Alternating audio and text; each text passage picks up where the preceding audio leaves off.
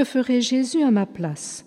Écoutons pour la deuxième fois Sœur Benigna Consolata, 1885-1916, italienne, visitandine à Côme. Jésus lui parle.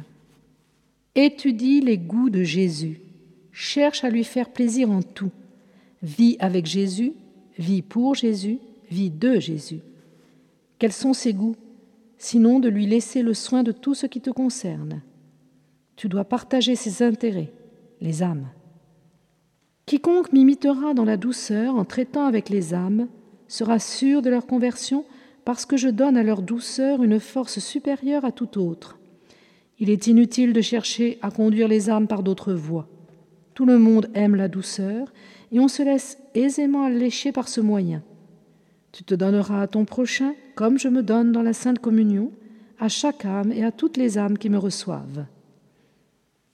Une journée passée en union avec moi, en accomplissant des actions en union avec mes mérites, vaut plus qu'une année de prière vocale dite par habitude. Je veux vivre en toi, penser dans ton esprit, voir par tes yeux, parler par ta bouche, écouter par tes oreilles, agir par tes mains.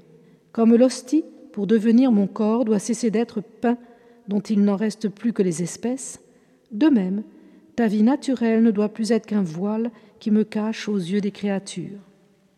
La perfection est la reproduction de la vie de Jésus en toi. Tous les hommes sont tenus à la perfection, même les simples chrétiens, parce que le nom de chrétien vient de Christ.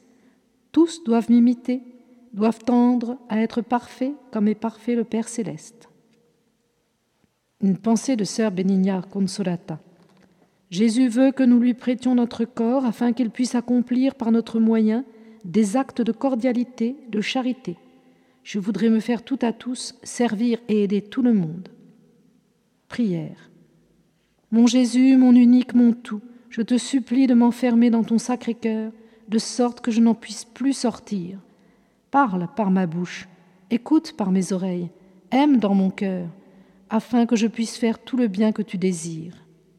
Mon Jésus, révèle-moi de plus en plus ton sacré cœur, fais-moi pénétrer dans les trésors de ta miséricorde, fais en sorte que j'entre de plus en plus dans ton intimité.